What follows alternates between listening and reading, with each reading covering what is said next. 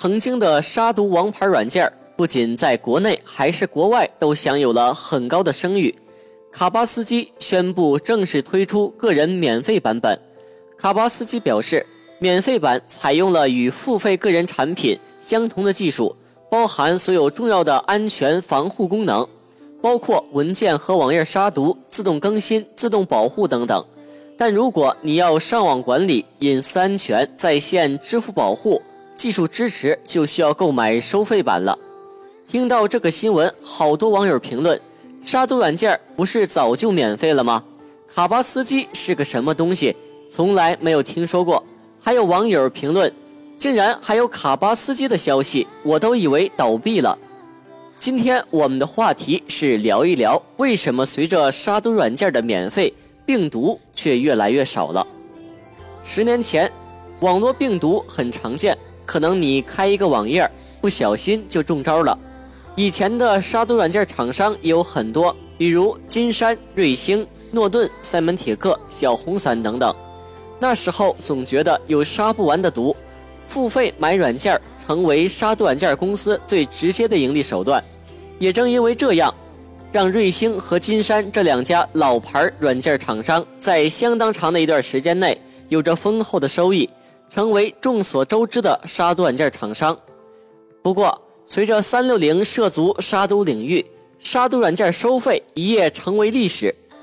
随后，金山紧跟三六零的策略，宣布永久免费，而瑞星却因为没有跟上脚步，从此一落千丈。三六零通过杀毒软件免费这条路。收获了很多用户，后来推出各种三六零产品，凭借着强大的用户群赚得盆满钵盈。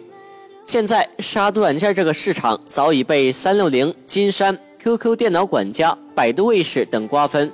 卡巴斯基宣布免费，未免有些太迟了。有人说杀毒软件免费了，所以病毒就少了。其实仔细思考一下，前因后果根本是不成立的。病毒之所以变少，是因为随着病毒制作成本的上升、传播成本的上升、操作系统的完善，还有人们防范意识的提高。早期随便开一个网页就可能挂码，随便下载一个东西就可能中毒。现在整个网络环境更加规范，不正经的网站难以生存。还有现在各种卫士杀毒软件也喜欢没事跑个分儿。当用户看到跑分达不到满分，就会去优化、补漏洞、打补丁。不得不说，现在的各种卫士培养了用户互联网安全的意识。以前用户想找个电影，下载个软件，可能在网上找半天，最后找到的还是一个挂码的软件。现在互联网厂商拼命的在争夺流量，如果你想下载一个输入法。直接就会在搜索框下面出现这个软件，下载渠道更加安全。随着互联网安全的整治，网民防范意识的提高，那些以前制作病毒的人，有些也转成了安全专家，有的则去开发软件，名正言顺了，比做病毒赚的钱也多了。虽然现在木马病毒减少了，杀毒软件也变身了，名字改成了某某卫士、某某管家。往往导致你开机慢、运行卡的，却都是这些全方位保护的卫士管家。所以最后提醒大家，不该看的东西不要去看，不是正规的网站不要去下载。